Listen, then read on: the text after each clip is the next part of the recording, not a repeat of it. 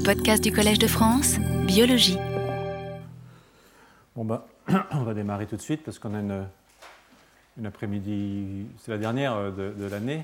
Euh, euh, donc, je vais vous faire, c'est faire une sorte de petit résumé de, ce qui s'est passé dans les, semaines qui ont précédé.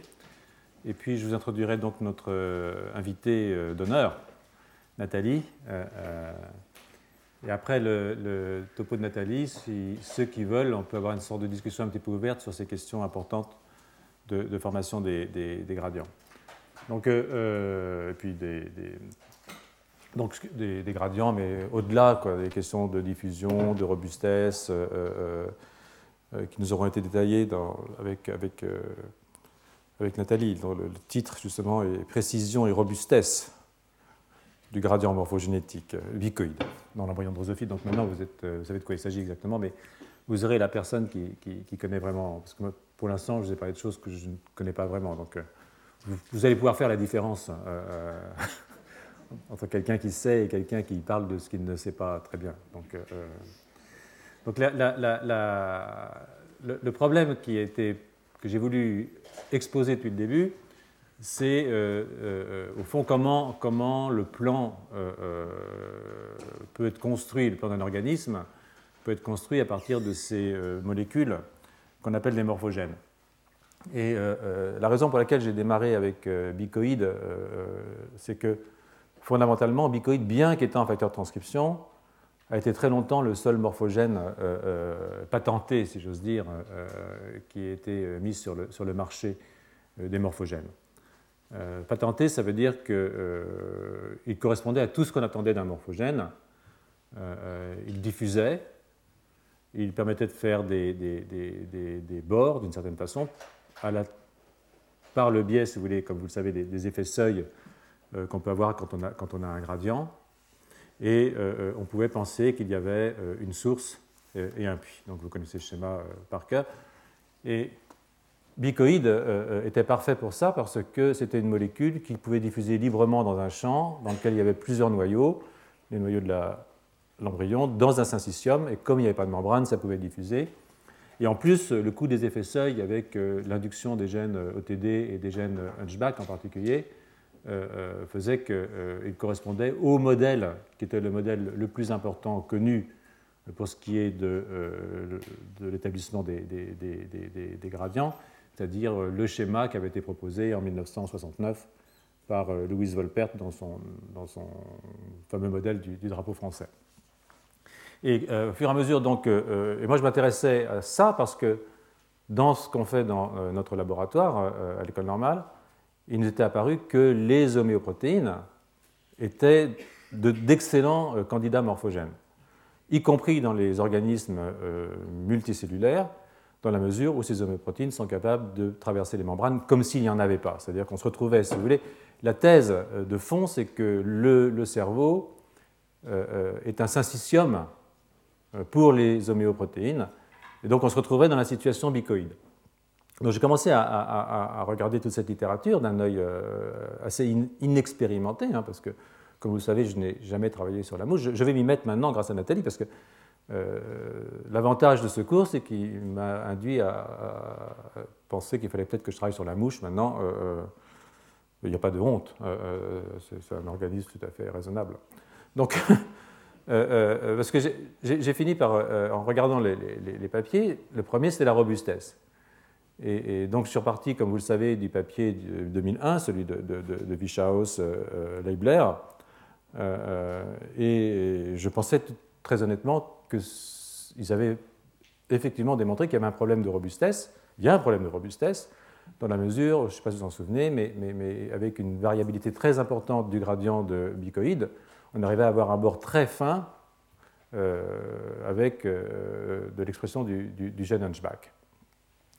Et euh, la première surprise, ça a été ensuite, quand j'ai continué à lire cette littérature, de tomber sur le papier donc, de, de l'équipe de, de, Nathalie Dostatny, qui montrait que tout cela était probablement, euh, bon, je peux le dire, elle les rectifiera, mais un artefact assez, assez, assez grossier, il faut bien le dire, puisque c'est un artefact lié à, des artefacts de fixation au fond.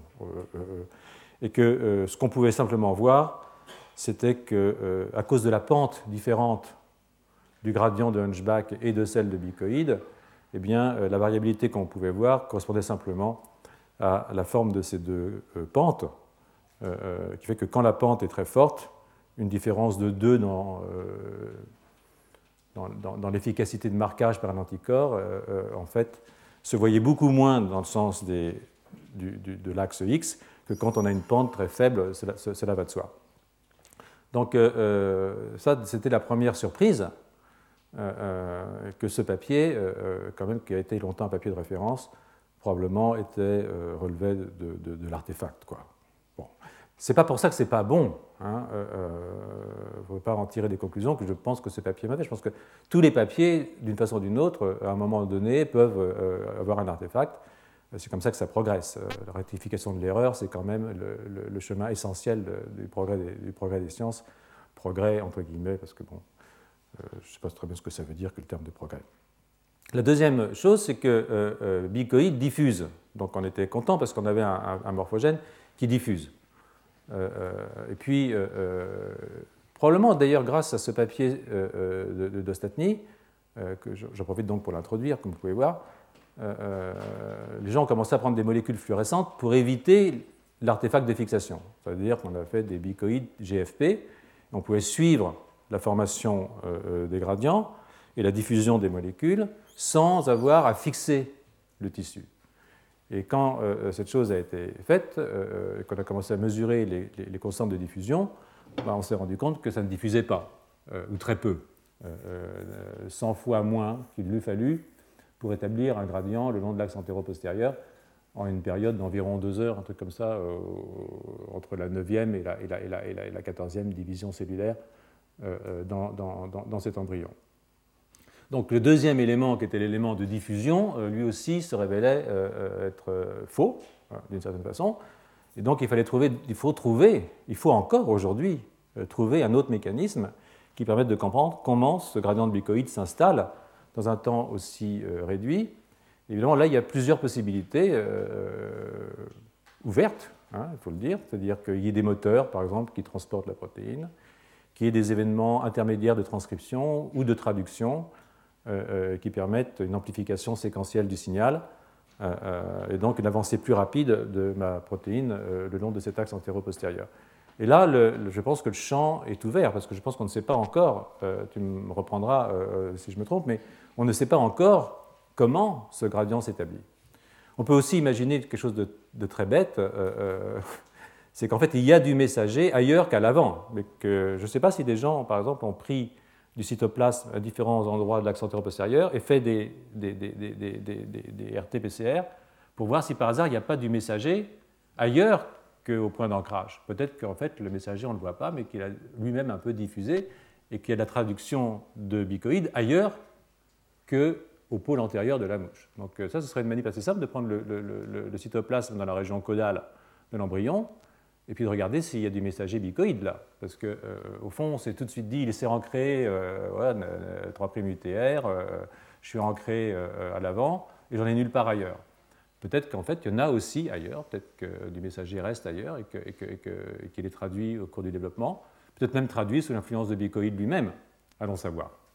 Donc tout ça est aujourd'hui complètement ouvert, à mon avis, d'après la littérature, et c'est pour ça que j'ai demandé à Nathalie de venir, parce que euh, euh, évidemment, il faut bien avoir un spécialiste du système pour savoir si les hypothèses qu'on fait sont, folles. Euh, ce qui est possible. Hein. Je n'exclus pas du tout cette possibilité. cela dit, ça m'a donné envie d'établir une collaboration avec quelqu'un qui travaille sur, sur la drosophile pour aller voir un tout petit peu plus loin, parce que ça peut nous aider, nous, dans notre modèle de construction du système nerveux, ce coup-ci, pour voir comment nos facteurs de transcription peuvent avoir leur activité de type morphogénétique euh, dans, la construction d'un système nerveux, par exemple, ou la segmentation d'un neuroépithélium. Car le neuroépithélium, c'est un peu comme euh, une mouche, si vous voulez, c'est-à-dire que vous avez un, système qui est euh, donné, hein, qui est la, la plaque, une sorte de plaque neurale qui correspond à l'avant du cerveau, mais à un moment, il va falloir faire des bords hein, pour faire les différentes régions du système nerveux. Et, est-ce que ces facteurs de transcription permettent de faire des bords? Est-ce qu'il y a des effets seuil Est-ce qu'il y a quelque chose de l'ordre de ce qu'on peut voir euh, dans euh, l'embryon euh, de, drosophile? Donc, Tout ça, évidemment, de ma part, extraordinairement intéressé.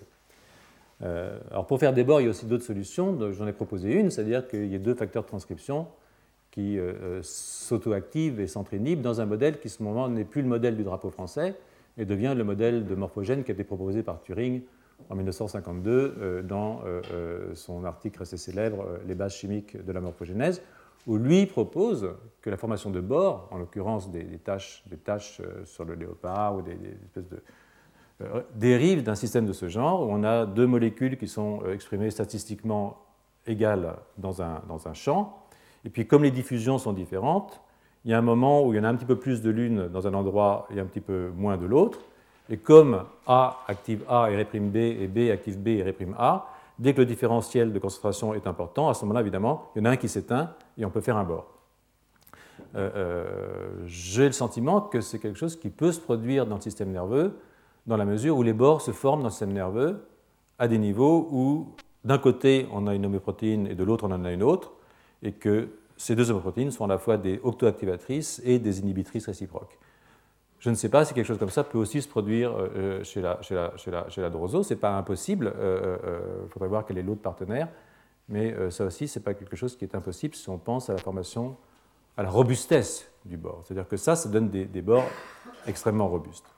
Donc, de fil en aiguille, la question du transport s'est imposé euh, à moi comme une question vraiment fondamentale.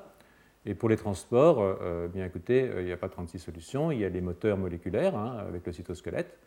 et donc, je vous ai montré un tout petit peu comment les morphogènes pouvaient diffuser.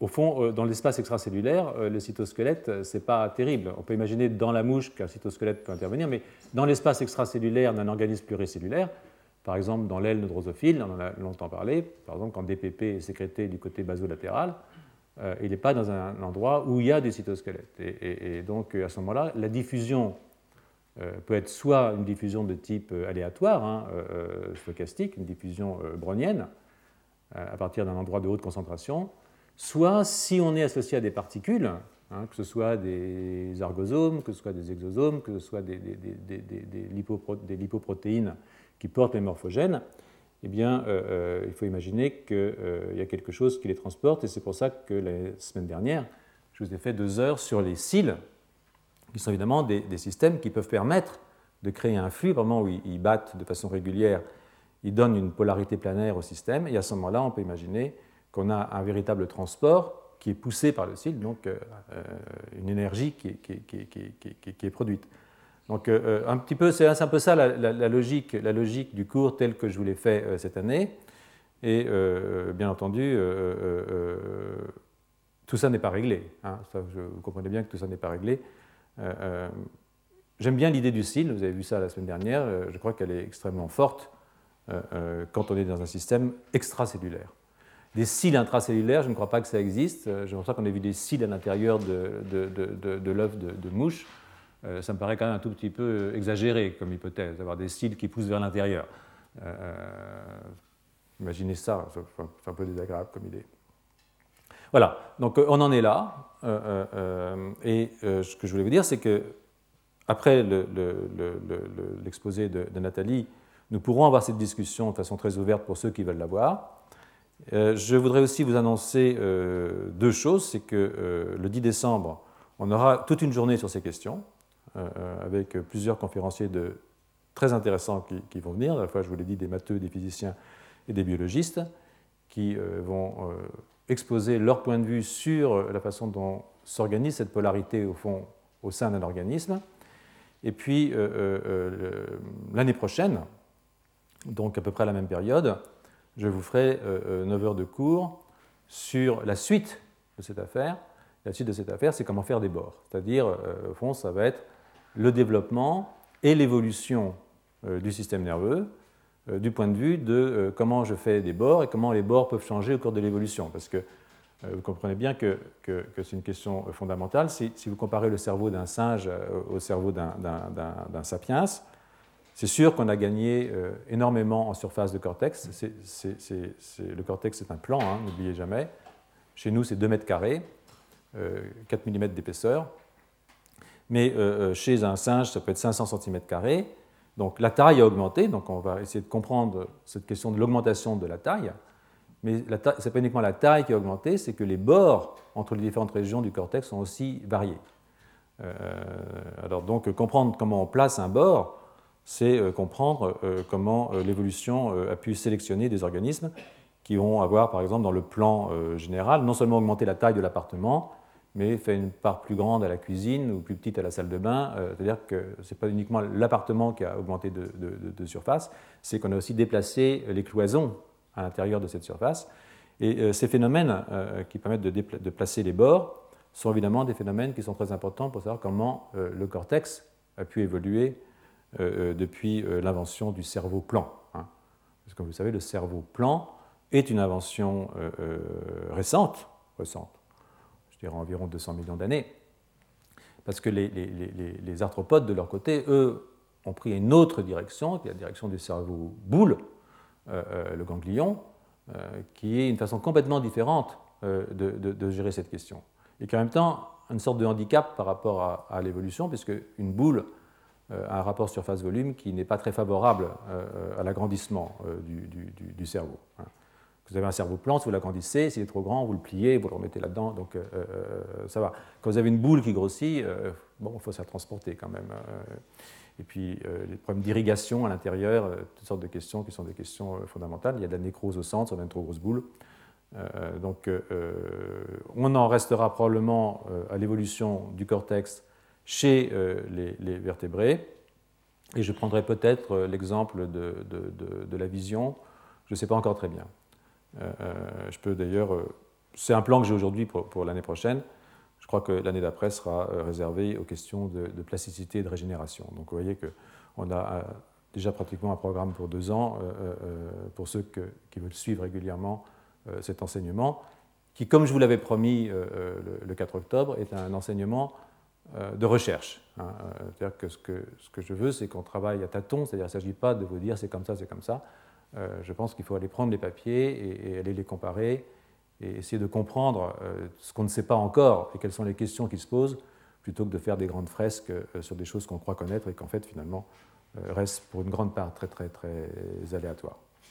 Donc, cela étant dit, j'aurais voulu aujourd'hui vous parler des sucres, mais, dis toujours que j'ai parlé des sucres, mais, mais, mais je ne l'ai pas fait, euh, je ne vais pas le faire parce que je ne veux pas les, traiter par-dessus la, manche. C'est une question trop importante, la question de, ces sucres complexes. Je crois que c'est une question fondamentale et je voudrais y consacrer euh, un cours. Je consacrerai peut-être une partie l'année prochaine dans cette question d'évolution. Il y aura des questions sur euh, le sucre complexe, mais très certainement dans le troisième cours, qui sera sur, comme je vous l'ai dit, sur la régénération, et sur la plasticité, alors là, euh, nous serons confrontés à cette question euh, du rôle euh, des, sucres. parce que, en filigrane, c'est toujours de robustesse qu'il s'agit. Ce n'est pas tout de faire des bords. Il faut que les bords soient placés au bon, endroit et que ce soit extrêmement robuste. Parce que sinon, vous avez des organismes qui sont trop variables. Si, si, je vous dis que le déplacement des bords est quelque chose de très important au cours de l'évolution, c'est aussi quelque chose de très important au cours du développement. Par exemple, si je mets un bord euh, au niveau de l'isthme, qui est une région dans le système nerveux, et que je déplace légèrement ce bord, qu'est-ce que je vais faire? Je vais laisser plus de place euh, euh, à une région du cortex qu'à une autre. ça se passe comme ça au cours du développement, c'est-à-dire que vous placez des bords dans votre cortex. Si vous avez le même génome que votre frère jumeau, vous allez penser que vous allez placer le bord exactement au même endroit. Ce n'est pas forcément vrai, parce que cette formation du bord est un processus dynamique. Si ça correspond par exemple à l'avancée de deux morphogènes qui vont dans les sens. Si y a une modification de vitesse d'un des deux morphogènes, vous allez légèrement déplacer votre bord. Si vous le déplacez dans il peut y avoir une plasticité physiologique qui fait que fondamentalement, ce n'est pas très grave de rater, euh, de déplacer de deux ou trois cellules par rapport au bord idéal, entre guillemets. Mais si vous avez quelque chose qui dérape vraiment et que vous avez dépassé votre bord d'une dizaine ou d'une vingtaine de cellules, alors vous pouvez rentrer dans un processus qui est un processus de type pathologique, c'est-à-dire faire un organisme qui n'est pas construit comme il faut. Et par exemple, qu'il y aura plus de neurones dopaminergiques ou pas assez, ou des choses comme ça, avec des implications au niveau des pathologies. C'est pour ça que euh, euh, le troisième cours sera sur des questions de, robustesse, euh, de plasticité. parce que là, on rentre dans le domaine qui est probablement d'une tentative, hein, toujours, d'explication de l'étiologie de maladies neurologiques ou psychiatriques, s'il s'agit évidemment du système nerveux. Donc je pense que vous avez compris un petit peu la logique qui a présidé, présidé au, cours de cette année, et un petit peu aussi de celle qui va, qui est être la trame des cours pour encore au moins deux ans. Puis après, je ne sais pas. Euh, euh, euh, on ne peut pas prédire ce qui va nous intéresser à plus de deux ans. Puis peut-être qu'entre-temps, j'aurais changé d'avis. Tant pis, tant pis. je me donne ce droit, évidemment, de changer l'intitulé du cours à n'importe quel moment. Ça, ça c'est donc l'essentiel de ce que je voulais vous, dire aujourd'hui. je vais donc introduire Nathalie. Donc Nathalie Dostatny, qui est ici, donc vous avez entendu parler d'elle déjà, puisque alors aussi une chose plus pratique, il y a des gens qui m'ont demandé les, photos du cours, il y en a 250, il y a eu 250 diapositives environ. Hein. Euh, je les ai envoyées en, format compressé à ceux qui me ont demandé. Je ne peux pas les envoyer autrement qu'en format compressé, parce que oui, je peux les envoyer une par une, chacune des diapositives, ce n'est pas possible. Donc il y en a qui sont revenus parce que vous n'arrivez pas à décompresser. Je pense qu'il faut trouver un moyen de les décompresser vous-même. Il y a quelqu'un ici, une dame, qui m'a demandé euh, le cours hier. Euh, je n'ai pas pu le lui envoyer. Euh, je ne sais pas qui, si elle est là, mais si elle est là, elle se reconnaîtra. Et elle doit savoir qu'elle le recevra demain, aussi évidemment donc, que les 240 ou 250 diapositives du cours, aussi en format compressé. Alors, donc maintenant, Nathalie de Statny travaille et a une équipe à l'Institut Curie. Et euh, je ne sais pas quelle est son enfance, euh, je n'ai pas été remonté si loin. Oh, pardon. Euh, ça passe très vite. Hein. Donc, mais par contre, je sais qu'elle a fait un postdoc chez un, ami à moi qui s'appelle Claude Desplan. il était à Rockefeller quand tu étais là-bas, donc à l'Institut Rockefeller, où elle a travaillé. C'est là qu'elle s'est intéressée, pour l'essentiel, à, la régulation de l'expression d'OTD. je me trompe Non presque, oui, d'OTD chez la, chez la drosophile. Ensuite, euh, euh, elle a bénéficié d'une euh, équipe indépendante à Marseille, sous la forme de ce qu'on appelle les ATIP à l'époque du CNRS.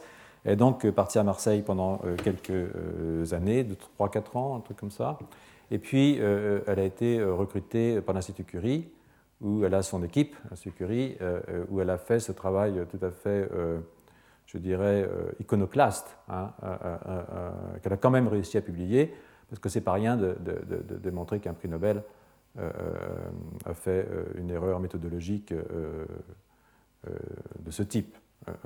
Vous voyez que aussi pendant ce cours, on a montré que, deux, travaux de prix Nobel, le gradient de bicoïde diffusant, travail de Hussein Bollard 1988, probablement pas entièrement exact, et que le travaux de l'autre prix Nobel, Bichaos, ils n'ont pas entièrement exact. Ça ne veut pas dire que ce ne sont pas des grands savants, ça veut dire que ben, c'est comme ça que ça se passe. C'est, la vérité, c'est la vérité de la science. Euh, si la science a une vérité. Donc euh, Nathalie, euh, merci beaucoup d'être venue. tu prends le temps qu'il te faut. Hein, et tu dois savoir qu'après, il y aura une discussion qui sera non seulement sur ton travail, mais peut-être plus généralement sur l'ensemble du cours qui a été fait dans les 9 heures qui ont précédé. Voilà, donc je voulais remercier Alain de, m'avoir proposé donc, de vous parler un peu de notre travail sur, sur Bicoïd. Euh, dans l'embryon euh, de drosophile, en particulier euh, tout ce qui concerne un petit peu sa précision, la précision de ce gradient et sa robustesse. Oui, voilà.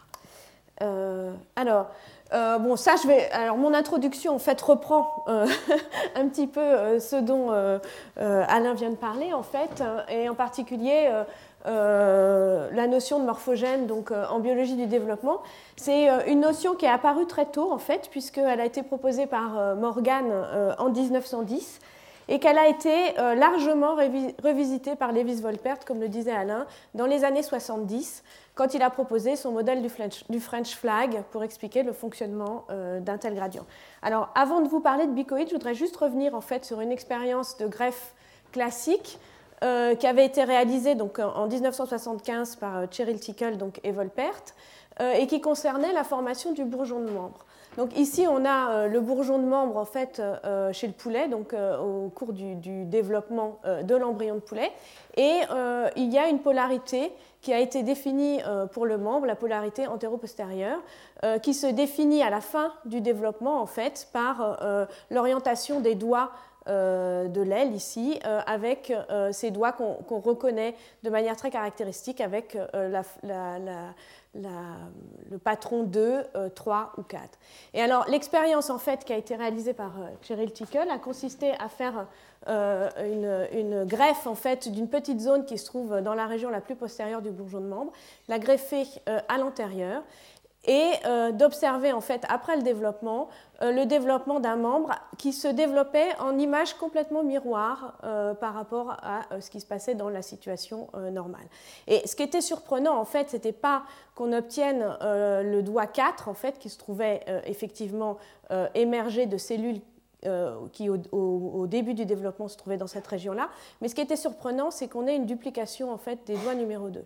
Et ça, ça a permis à Volpert de proposer en fait euh, son modèle euh, du gradient morphogénétique qui proposait en fait que des substances devaient pouvoir diffuser de cette région pour définir en fait le destin des cellules qui allaient donner le doigt 2.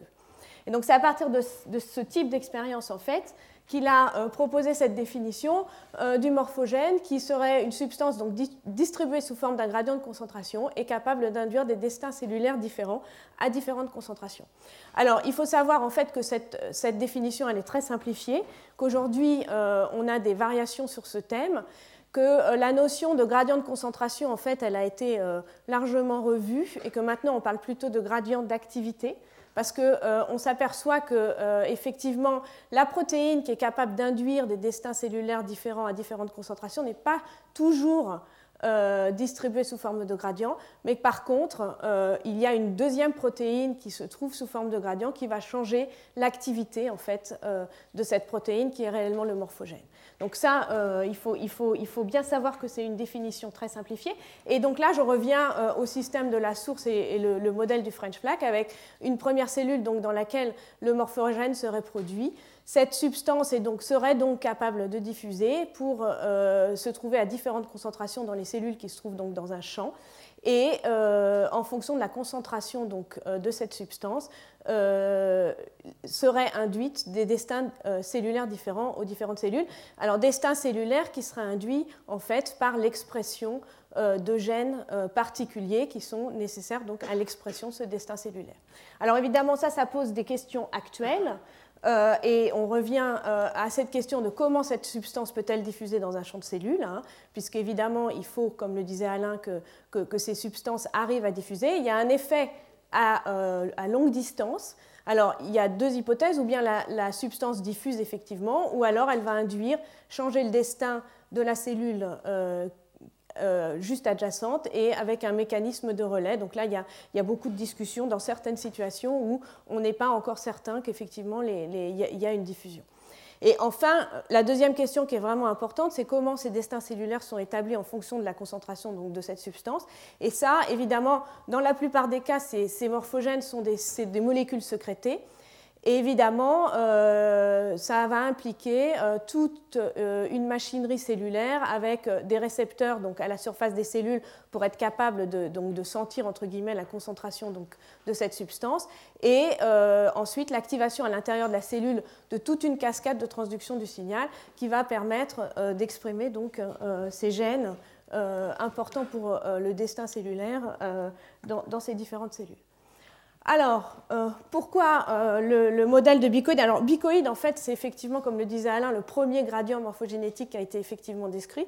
Ça, c'était euh, le travail en fait, de Janine Nusslein-Vollard et, Wolfgang Driver en 1988. Et donc, on pourrait se dire, 20 ans plus tard, bon, finalement, on sait déjà beaucoup de choses sur bicoïde. Est-ce qu'on peut encore découvrir des choses avec ce système? Alors, je vais essayer de vous montrer qu'effectivement, il y a encore des tas de choses à, à découvrir avec bicoïde. Et par ailleurs, en fait, effectivement, comme le disait Alain, l'intérêt de ce système, c'est que c'est aussi le plus simple. Pourquoi? Parce que son, mode de fonctionnement s'effectue dans l'embryon syncytial et par ailleurs, il s'agit d'un facteur de transcription. Et donc, du coup, on, on, évite, entre guillemets, euh, toute la cascade de transduction du signal qui complique beaucoup euh, l'analyse des morphogènes, donc euh, plus compliquée. Donc ça reste un système modèle très important avec des questions fondamentales qui, à mon avis, enfin, dont, les réponses pourront peut-être aider à mieux comprendre ce qui se passe aussi dans le cas des morphogènes un petit peu plus compliqués, dans les systèmes plus compliqués. Alors, je ne sais pas si vous avez euh, trop entendu parler du, développement euh, précoce de l'embryon drosophile. Donc, euh, l'embryon drosophile est issu de la fécondation d'un ovocyte qui se développe donc chez la femelle dans une structure qu'on appelle le follicule. Cette structure de follicule est composée d'une couche de cellules folliculaires d'origine somatique et de 16 cellules germinales. Alors, parmi ces 16 cellules germinales, il y en a une qui va devenir l'ovocyte et euh, les 15 autres qui sont euh, les cellules nourricières, euh, qui, en fait sont des cellules dans lesquelles vont être exprimés un certain, nombre de gènes à effet maternel, et, les, transcrits ou les protéines de ces gènes seront transportés dans l'ovocyte pour son développement. Alors, après fécondation, l'œuf est pondu et donc on a affaire à une, grosse cellule avec un noyau unique. Alors, comme on l'a dit plusieurs fois, donc le développement de, de l'embryon drosophile au départ s'effectue dans un environnement syncytial, c'est-à-dire que ce noyau va se diviser un certain nombre de fois, donc euh, à peu près 13 euh, ou 14 fois, enfin au moins 14 fois. Euh, les noyaux vont migrer à la périphérie de l'embryon. Donc ça, c'est un processus qui est extrêmement rapide hein, puisqu'il s'effectue en 90 minutes et on a au moins une dizaine de divisions nucléaires en 90 minutes, ce qui veut dire une division toutes les 10 minutes. Les noyaux donc migrent à la périphérie et donc au bout de 90 minutes, ils forment euh, une structure qu'on appelle le blastoderme syncytial. Alors à partir de ce moment-là, va démarrer un processus important qui est le processus de cellularisation avec une invagination de la membrane cellulaire de part et d'autre de chacun des noyaux qui se trouvent à la périphérie comme ça pour former 90 minutes plus tard une structure qu'on appelle le blastoderme cellulaire. Et alors, à partir de ce moment-là, toutes les cellules, en fait, pratiquement de l'embryon euh, sont présentes.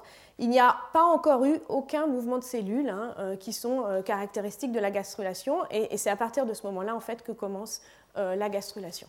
Alors, dans mon exposé, en fait, les embryons seront toujours représentés selon ce schéma-là, c'est-à-dire avec l'antérieur à gauche et le postérieur à droite, pour simplifier le propos. Alors, si on s'intéresse maintenant à bicoïde, donc euh, le gène bicoïde, en fait, c'est un gène qui est purement maternel, donc il est exprimé dans les cellules nourricières et l'ARN de bicoïde est déposé au pôle, antérieur de l'embryon. Donc ici, c'est une hybridation in situ qui permet de détecter l'ARN de bicoïde. Au moment de la ponte, la traduction de la protéine va démarrer et là, avec un marquage euh, avec des anticorps, on peut euh, observer en fait euh, la formation de ce gradient de bicoïde. Et donc effectivement, l'idée qu'on a de la formation du gradient, c'est que la protéine produite au pôle antérieur va diffuser le long de l'axe antéro-postérieur. Comme je vous le disais, donc cette protéine est un facteur de transcription et il va avoir pour effet d'activer l'expression de nombreux gènes cibles dans des domaines antérieurs distincts. Alors ici, vous avez l'expression euh, de deux gènes cibles de bicoïdes, orthodonticule et hunchback. Et ce qu'on constate, en fait, c'est que ces deux gènes sont bien exprimés dans des domaines euh, antérieurs, mais que la position de la bordure postérieure de ces domaines d'expression varie d'un gène à l'autre. Alors, cette expression postérieure que vous voyez ici pour hunchback n'a rien à voir, en fait, avec le système euh, de bicoïdes, hein, donc, donc j'en parlerai plus.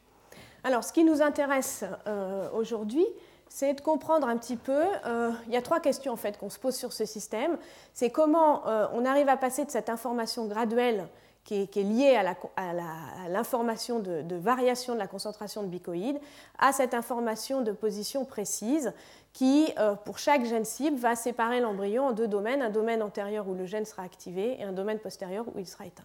Et en fait, il y a trois questions qu'on se pose aujourd'hui. C'est d'une part comment cette bordure nette se forme à partir de cette information graduelle. Quel est le degré en fait de précision euh, de la, position en fait euh, de cette bordure? Si on regarde dans de nombreux embryons euh, l'expression des, gènes cibles de bicoïdes, on s'aperçoit en fait que les, bordures sont, extrêmement, sont positionnées de manière extrêmement reproductible d'un embryon à l'autre. Et enfin, il y a la question de la position. effectivement, pourquoi le gène OTD a une bordure postérieure qui, est exprimée jusqu'à à peu près 70% de, de, enfin, les 30 premiers pourcents de, de l'axe antéro-postérieur et pourquoi Hunchback, lui, va jusqu'à la position 50. Je n'aurai pas trop le temps de vous parler en fait de, de cet aspect-là, mais c'est aussi une question qui nous intéresse. Alors, en ce qui concerne la netteté, donc, je, vais partager mon exposé entre deux, finalement deux, questions, netteté et précision. Netteté parce que ça, ça correspond vraiment à ce qui nous a intéressé récemment, et précision, c'est plus euh, à cause en fait euh, de, de, cet aspect, on va dire plus médiatique euh, de, de, ce qu'on sait sur Bicoïd et, des publications récentes qui ont eu lieu à ce sujet-là. Alors, en ce qui concerne la netteté de la réponse à bicoïde, je voudrais revenir un tout petit peu sur l'hybridation in situ. Donc, techniquement, qu'est-ce que ça veut dire en fait Qu'est-ce qu'on fait quand on fait une hybridation in situ Donc on, imagine qu'on a donc un ARN ici, l'ARN messager d'Hunchback, et on utilise euh, une sonde anti-sens, c'est-à-dire un ARN, une sonde complémentaire capable de s'hybrider de manière euh, complète en fait euh, à l'ARN d'Hunchback. Et cette sonde, elle a été fabriquée in vitro et elle porte des groupements chimiques d'igoxygénine qui peuvent être reconnus par un anticorps couplé à une enzyme, euh, l'alcaline phosphatase ici, et euh, l'activité en fait de cette enzyme peut être révélée par la transformation euh, changement de couleur en fait d'un substrat qui permet d'obtenir un précipité bleu à l'endroit où se trouvait en fait la sonde antisens et donc l'ARN messager. Donc c'est comme ça qu'on détecte les ARN messagers en, biologie du développement surtout. Et euh, on a commencé en fait dans le laboratoire avec Olivier Croc à essayer de se dire on va essayer d'étudier la dynamique en fait d'apparition d'hunchback euh, dans les embryons. Et là, en s'intéressant à la bordure, on s'est aperçu que quand on prenait un embryon assez précoce, donc ça c'est un embryon qui est avant le processus, bien avant le processus de cellularisation, la bordure avait euh, un aspect un petit peu diffus, alors que pendant le processus de, cellularisation, cette bordure devenait nette. Donc on s'est dit ça, ça vaudrait le coup d'arriver à mesurer un petit peu cette cette formation de bordure nette. Et à partir de là, euh, Olivier a commencé à essayer de scanner en fait les embryons le long de l'axe AP, de définir ainsi euh, deux points le long de l'axe antéro-postérieur, un premier point qui correspondait au point le plus postérieur pour lequel on avait le, le niveau le plus élevé d'Hunchback, et ici le point le plus antérieur pour lequel on avait le niveau le moins élevé euh. Et en fait, on a défini finalement la, netteté de la bordure comme la différence euh, des positions en fait, euh, de, ces, deux points. Alors, dans le cas d'Hunchback, ce qu'on constate ici, dans des embryons qui étaient mines, en fait, on, avait, on a pu constater que, cette netteté correspondait à peu près à 5-6% de la longueur de l'embryon. Alors, on a recommencé en fait cette expérience avec Otidi, et là à nouveau, dans un embryon précoce, on a une bordure un petit peu floue euh, qui devient très nette avec à peu près le même niveau de précision et de, netteté en fait euh, pour la, formation de la bordure. Alors, on avait dans le laboratoire en fait euh, un, gène rapporteur, un transgène, qui avait été construit d'ailleurs quand j'étais chez Claude Desplans à New York, et qui était un, transgène simple dans lequel on avait placé le gène LACZ hein, sous contrôle d'un promoteur minimal qui ne contient que des sites de fixation pour bicoïdes. Bicoïde est, un facteur de transcription à homéodomaine, et donc euh, on s'était intéressé à l'expression de ce transgène en fait dans l'embryon. Et ce qu'on observait euh, en regardant euh, l'expression de l'AXZ à nouveau par hybridation in situ, c'est qu'à nouveau dans les embryons précoces, on a une bordure qui est pas très nette et que au moment du processus de cellularisation, cette bordure devient nette et elle devient finalement à peu près aussi nette que la bordure des autres gènes cibles de bicoïdes, des gènes endogènes. Donc on a conclu de cette observation que les sites de fixation pour bicoïdes euh, dans un promoteur finalement sont suffisants pour induire son expression dans un domaine à bordure nette. Alors, on s'est ensuite posé euh, la question de savoir s'il pouvait exister euh, dans la protéine bicoïde des domaines importants pour la netteté de sa bordure. Alors, moi, je suis un peu d'origine de biologie moléculaire et le, bon biologiste moléculaire, va, quand il a une protéine qu'il cherche à étudier, va chercher à identifier des domaines importants pour le phénomène euh, qui l'intéresse. Et donc, effectivement, la protéine bicoïde, en fait, vous est représentée ici avec un certain nombre de domaines qu'on a caractérisés. Donc, un domaine important, c'est le domaine de fixation à l'ADN.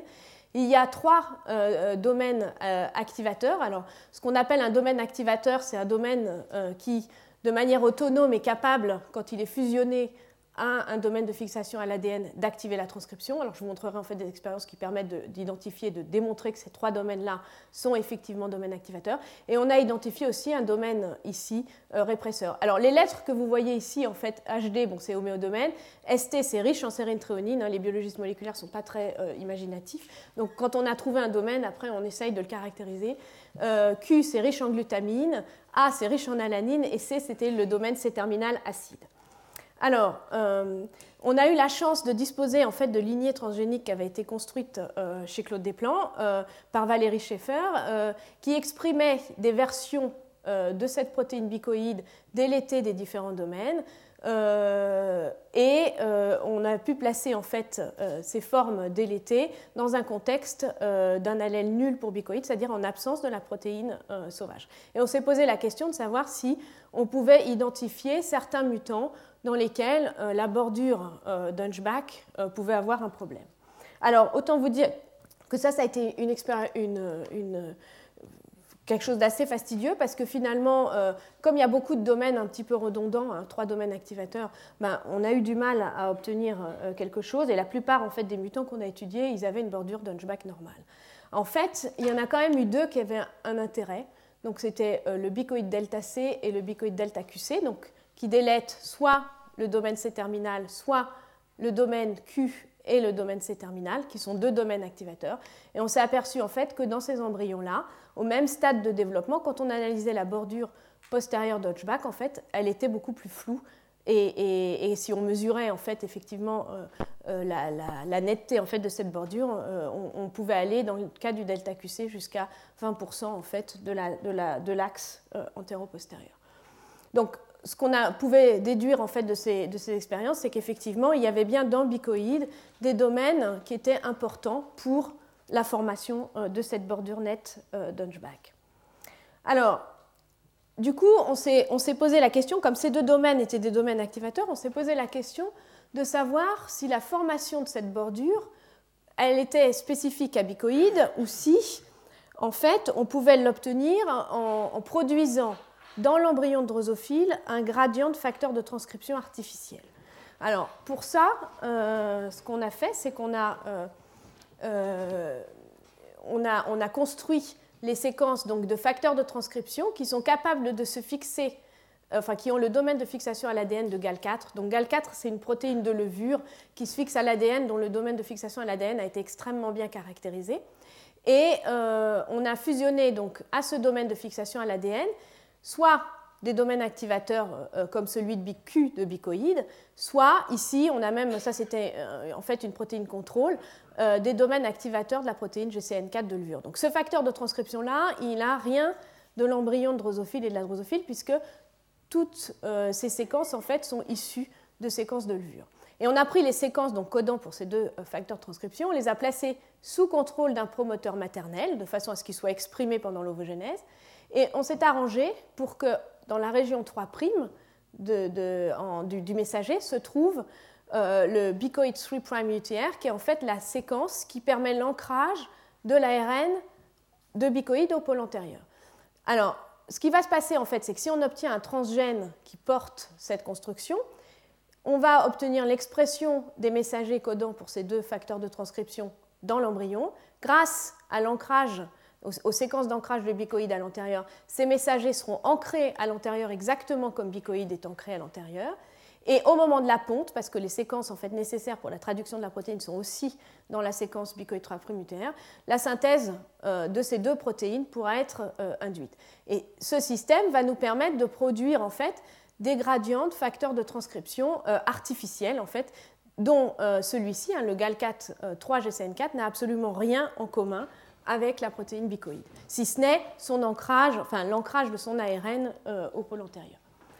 Alors, une fois qu'on a obtenu ces, femelles qui, produisent donc, pendant l'ovogénèse ces ARN, et donc ces embryons qui, produisent ces gradients de facteurs de transcription artificielle, on va s'intéresser à l'expression d'un gène cible qui, cette fois, va placer l'AXZ sous contrôle d'un promoteur minimal portant des sites de fixation euh, pour GAL4, donc UAS. Euh, et donc, on va regarder dans des mouches qui portent les deux transgènes, hein, donc le transgène qui permet l'expression du gradient et le transgène cible et on va se poser la question de savoir comment l'AXZ est exprimé en fait dans ces embryons. Alors, ce qu'on observe, c'est présenté ici. Donc, à nouveau, dans des embryons précoces, on a un domaine d'expression de l'AXZ qui est à l'antérieur et qui porte une bordure qui n'est pas très nette, hein, qui est assez représentative finalement de ce, qu'on a vu du gradient de, de, bicoïde, hein, et sans doute des gradients de ces deux, facteurs de transcription. Et si on regarde maintenant ce qui se passe dans des embryons euh, un petit peu plus euh, tardifs, on s'aperçoit que les domaines d'expression sont là aussi extrêmement euh, bien définis avec une bordure extrêmement nette. Et la précision, en fait, la netteté de la bordure, vous, vous voyez qu'elle est à peu près de l'ordre de ce qu'on avait aussi pour les gènes cibles de bicoïde. Donc ça, ça nous a permis euh, de, montrer en fait que finalement des gradients artificiels de facteurs de transcription sont capables d'activer l'expression de leur gène cible dans un domaine à bordure nette. Donc finalement, euh, on n'a pas besoin de beaucoup de choses spécifiques à bicoïde, puisqu'un facteur de transcription exprimé dans cet embryon syncytial, ben, il, est capable euh, de, produire ces domaines à bordure nette. Alors, euh, ça c'est un petit résumé en fait euh, de, ce qu'on a pu conclure de, ces expériences en fait euh, concernant la netteté de la bordure des gènes cibles de bicoïdes. elle nécessite donc uniquement la présence de fixation pour bicoïdes dans le promoteur. L'expérience avec les gradients artificiels nous montre qu'elle nécessite aussi uniquement finalement la capacité à activer la transcription. On n'a pas besoin d'une séquence spécifique à bicoïdes pour obtenir ce phénomène-là. Et par ailleurs, bon, ça c'est euh, le, fruit des expériences avec les mutants dans lesquels on perd la, bordure nette d'expression d'Hunchback, le domaine C de bicoïde a quand même l'air d'être important euh, pour ce phénomène. Alors, euh, du coup, là se posent maintenant plein de questions en fait. Comment peut se former cette bordure nette? Alors, euh, il y a euh, finalement une hypothèse qui a été euh, proposée il y a déjà pas mal de temps, qui est l'hypothèse que les généticiens aiment bien, qui était l'hypothèse de l'autorégulation. Hein. Parce que la plupart des gènes cibles de bicoïdes, en fait, sont des facteurs de transcription, et donc une hypothèse, c'était, bon, la bordure nette, elle se forme par un phénomène d'autorégulation, c'est-à-dire que le gène va s'exprimer et il va être capable d'agir sur sa propre expression, et ça, ça permettra d'obtenir euh, la bordure nette. Alors, nos expériences avec les LAC Z, hein, que ce soit le, gène cible rapporteur pour bicoïdes ou euh, les gradients de GAL4, puisque l'AXZ n'est pas un facteur de transcription, indiquent qu'on peut former une bordure nette sans invoquer euh, de phénomène d'autorégulation. La deuxième hypothèse qui, qui est possible, qu'on peut envisager, c'est qu'il y a euh, éventuellement, euh, et ça c'est une hypothèse qui est assez soutenu par, euh, par les physiciens qui s'intéressent à, des modèles donc pour essayer d'expliquer comment une bordure nette peut se former. Et euh, ils proposent souvent que, euh, en fait, il y a un, gradient de répresseur qui agisse dans l'autre sens, hein, donc qui soit à son point maximal au pôle postérieur.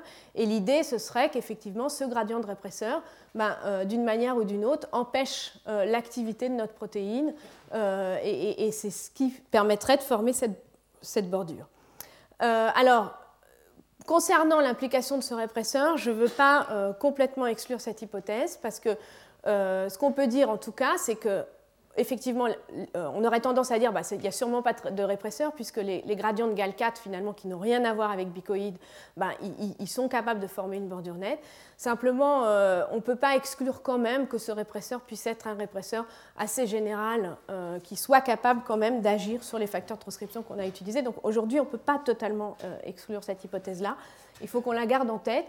Et euh, un des moyens, en fait, de regarder, euh, tester vraiment cette hypothèse, ce serait de regarder ce qui se passe dans des embryons dans lesquels on a détruit la polarité antéro-postérieure, euh, par exemple en gardant nos gradients de GAL4 et en, ayant un embryon qui soit totalement dépourvu de polarité, de regarder si effectivement on continue à avoir la formation de cette bordure nette. Alors, la troisième hypothèse, en fait, c'est une hypothèse qui est plus que, les biochimistes aiment bien hein, et qui invoquerait euh, des, questions de coopérativité de fixation à l'ADN. Il est vrai qu'à chaque fois qu'on a essayé euh, nos gènes rapporteurs ou quand on regarde les gènes cibles de bicoïdes, on a toujours plus d'un site de fixation pour bicoïdes. Donc effectivement, cette hypothèse, on ne peut pas totalement l'exclure. Alors, quand je, mets, je parle de coopérativité de fixation à l'ADN, je pense que d'un point de vue du concept, c'est à peu près la même chose de parler de synergie d'activation, où là, ce n'est pas une coopérativité avec l'ADN qu'il y aurait, mais ce serait plutôt une coopérativité avec la machinerie de transcription. Alors, en fait, euh, ça a quand même été regardé un petit peu, en particulier pour ce qui concerne la coopérativité de fixation à l'ADN. Et vous allez voir euh, euh, dans, les expériences que, je vais vous montrer maintenant que cette bordure, en fait, elle est extrêmement nette. Hein. c'est vraiment à, l'échelle du noyau.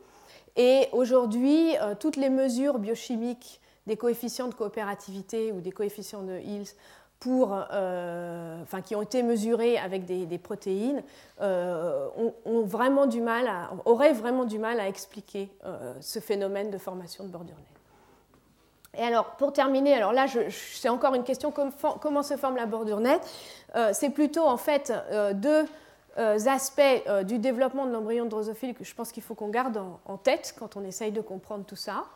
Euh, le premier, ça concerne la dynamique euh, de la chromatine et de l'organisation nucléaire.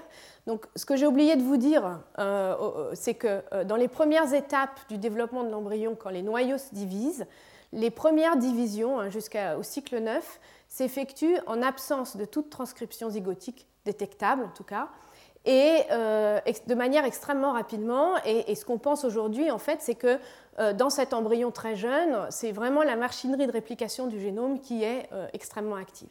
Et à partir du cycle 9 commence à se déclencher la transcription zygotique, et là, euh, les cycles de division ralentissent. Et donc, il y a une, dynamique de la chromatine qui s'établit avec l'établissement d'un certain nombre de domaines répresseurs, enfin de domaines euchromatiques ou hétérochromatiques. Et donc, c'est possible effectivement puisque la dynamique de la formation de la bordure euh, intervient à peu près en même temps que cette dynamique euh, de la chromatine, c'est possible éventuellement que euh, ces, deux, ces, deux, phénomènes puissent être liés. Et l'autre phénomène qui est important et qu'il faut garder en mémoire, c'est qu'évidemment, à chaque fois, je vous ai dit, on observe vraiment une bordure nette au moment de la cellularisation. La cellularisation, c'est l'invagination des membranes nucléaires, de, la membrane cellulaire de part et d'autre de chacun des noyaux.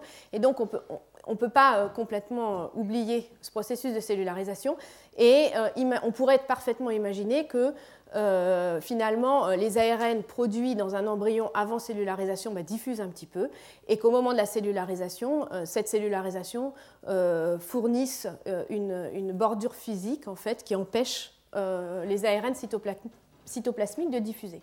Et donc du coup, euh, pour essayer en fait de, regarder, d'analyser ces deux aspects-là, on s'est dit qu'il fallait peut-être essayer euh, de mieux euh, regarder l'expression des gènes cibles de bicoïdes, mais cette fois en changeant un petit peu notre façon de, faire. Et donc, on, a décidé de transformer l'hybridation in situ classique en hybridation in situ fluorescente où là, cette fois, en fait, la, seule différence, en fait, d'un point de vue technique, c'est qu'au lieu d'avoir une détection grâce à une, enzyme, on utilise un anticorps fluorescent. Et euh, l'intérêt, en fait, euh, de la technique de fluorescence, c'est que ça permet d'analyser euh, ce qui se passe à une échelle beaucoup plus précise et au, niveau à l'échelle des noyaux. Donc ici, vous voyez, c'est deux, une expérience donc réalisée avec ces deux types de détection à peu près sur deux embryons de même stade et on voit bien effectivement l'expression fluorescente d'Hunchback dans l'embryon. Alors, si, voilà, je ne sais pas si vous allez le voir, mais c'est dommage. Enfin, oui, vous le voyez? Alors, donc, dans le domaine antérieur, en fait, ce qu'on voit, c'est qu'on a effectivement du vert, mais on a aussi plein de petits points plus forts. Donc, on, a voulu essayer de savoir. Est-ce qu'on peut. Ah, voilà, super. donc, donc on, a, on a bien ce, marquage vert et on a aussi beaucoup, plein de petits points plus forts. Donc, ce que Aude a voulu euh, essayer de regarder, en fait, c'est qu'est-ce que c'était que ces points forts. Et donc, elle a euh, réalisé un marquage avec euh, une lectine du port nucléaire, WGA. Et ce qu'on observe, en fait, bah, c'est ça. Donc, ici, vous avez un embryon donc, avec tous ces noyaux et le marquage, en fait, qu'on voit dans l'antérieur. Alors, si, on zoome un petit peu, donc, par exemple ici au niveau de la bordure, on s'aperçoit, voilà ce qu'on observe. Donc, je vous ai laissé ici donc, ce qu'on voyait dans le, vert, hein, et ici une image où on a à la fois le marquage vert et euh, en plus les noyaux. Alors, ce dont on s'aperçoit en fait, c'est que ces points, ils sont tous dans les noyaux. Et en général, on a deux points par noyau. Alors, je vais vous poser une question. À votre avis, qu'est-ce que c'est qu'on voit? À quoi correspondent ces points? On détecte l'ARN. Qu'est-ce que vous en pensez? Alors, oui, enfin. Euh, ah, ah. Alors, notre interprétation de cette histoire-là, c'est qu'en fait, euh, on a donc euh, un gène qui est activé avec une polymérase qui est en train de transcrire des ARN. Et ce qu'on détecte en fluorescence, c'est bah, les ARN. Donc, ce qu'on pense en fait, c'est qu'on a deux points en général par noyau. Et ce qu'on pense, en fait, c'est que ça, ça correspond à l'accumulation des transcrits en cours de synthèse au locus, en fait, hunchback. Euh, alors, pendant un certain temps, ces transcrits, la, raison pour laquelle on arrive à les détecter, c'est parce qu'ils sont concentrés, parce qu'il y a une transcription importante et que du coup, ils se trouvent euh, transcrits à ce endroit-là. Alors, évidemment, pour démontrer ça, ce qu'il faudrait faire, alors on a essayé de le faire, malheureusement, on n'a pas encore réussi, c'est euh, essayer de détecter la région hunchback avec une sonde ADN cette fois. Alors le problème, c'est que là, on n'a qu'une seule copie du gène Hunchback, donc il faut une, sonde qui fasse au moins 10 ou 20 kb. Et euh, il y a un deuxième souci, c'est qu'un ARN est finalement assez... Euh, enfin, la, technique euh, d'hybridation in situ avec des ARN est assez facile, entre guillemets, parce qu'il faut dénaturer les, les, structures secondaires, mais si on arrive avec une sonde complémentaire, ça s'hybride parfaitement bien si on veut euh, identifier le locus, il faut euh, vraiment déshybrider la double hélice d'ADN, et là, cette fois, c'est beaucoup plus difficile. Donc, on n'a pas encore réussi à montrer ça. Alors, l'autre solution, ce serait, et c'est ce qu'on est en train d'essayer de, faire, c'est euh, de prendre un embryon qui, soit, qui porte une délétion, en fait, qui soit hétérozygote dès l'été du gène Hunchback, et l'objectif, c'est de se dire, bah là, on devrait n'avoir plus qu'un seul spot par noyau, ce serait la démonstration que c'est ça. Une chose positive en fait par rapport à notre analyse, c'est que ce qu'on constate, euh, si on regarde la bordure, euh, très très rapidement en fait ça s'éteint. Donc euh, pour moi c'est la transcription, mais peut-être que... donc pour nous, on a un processus qui a, de formation de cette bordure qui a l'air d'être transcriptionnel. Alors aujourd'hui, évidemment, ce qu'on veut regarder, c'est comment, quel est l'aspect de cette bordure donc, en fiche aux différents stades de développement, pour essayer de déterminer si, la netteté de cette bordure correspond à un mécanisme transcriptionnel ou post-transcriptionnel. Peut-être que je me trompe là par rapport à cet aspect-là. Et évidemment, la deuxième question qui se pose, c'est peut-on aussi analyser les ARN cytoplasmiques hein? Donc si on revient sur cette image-là, ce qu'on voit, c'est que non seulement on a ces spots, qui sont dans les noyaux, mais on a aussi un marquage vert en fait euh, qui est euh, plus diffus, qui est sans doute aussi en petits points euh, et qui est lui par contre beaucoup plus réparti dans le cytoplasme. Et donc la question qu'on peut se poser, c'est est-ce que à partir de quand on voit ces ARN cytoplasmiques et est-ce que une partie de la diffusion en fait de la bordure qu'on voit dans un embryon précoce ne peut pas être lié à la diffusion des cytoplasmiques et pas euh, au processus de transcription? Alors ça, bon, c'est juste pour vous montrer ce qui se passe dans un embryon plus jeune. Hein. Donc là, on a, moins de noyaux, hein, donc cet embryon est plus jeune. On, voit déjà les spots apparaître ici. Et là, euh, à nouveau, euh, vous avez ces marquages qui sont eux aussi à chaque fois localisés dans les noyaux et en général au nombre de deux. Euh, avec à nouveau euh, finalement une bordure qui s'arrête assez nettement. Euh, alors évidemment, la question qui nous intéresse aussi, puisque je vous ai parlé de ce mutant, on a un mutant dans lequel on a perdu cette bordure nette d'Hunchback. Et donc la question, c'est quel est l'aspect de la bordure dans ce mutant? Alors malheureusement, aujourd'hui, avec toutes ces expériences, ces analyses de fiches, ce qu'on voudrait faire, c'est une analyse quantitative, hein, être capable de mesurer chaque spot, quelle est son intensité, et pouvoir définir jusqu'où la bordure va euh, dans l'embryon. Et, aujourd'hui, malheureusement, je n'ai pas encore euh, ces mesures quantitatives.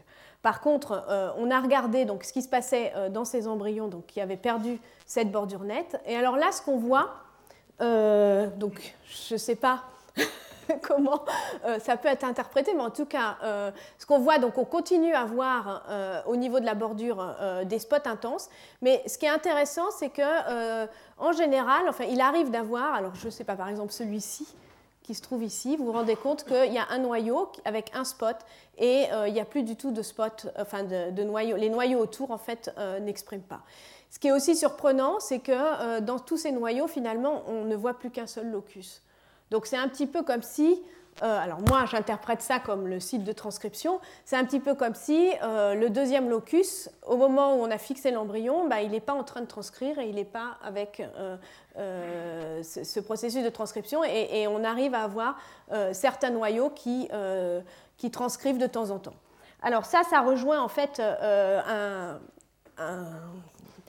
une réflexion qui est, faite qui est réalisée en ce moment sur euh, le processus d'activation de la transcription, et en particulier donc un, modèle qui a été proposé par Ido Goldwyn en 2006, suite à un travail réalisé dans le laboratoire de Rob Singer, qui étudiait en fait, qui essayait de visualiser le processus de transcription euh, sur cellules vivantes.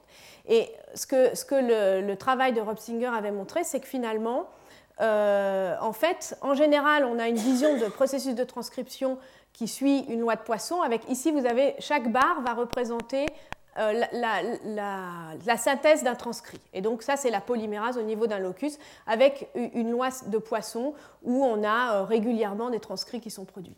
Et euh, les expériences de, Rob Singer proposaient qu'en fait, le processus de transcription, il ne suit pas une loi de Poisson, mais il suit un système en deux états avec des moments en fait où une fois qu'une polymérase a démarré la transcription, à ce moment-là, il y en a plusieurs qui peuvent euh, démarrer et, ça, fait des bursts de transcription.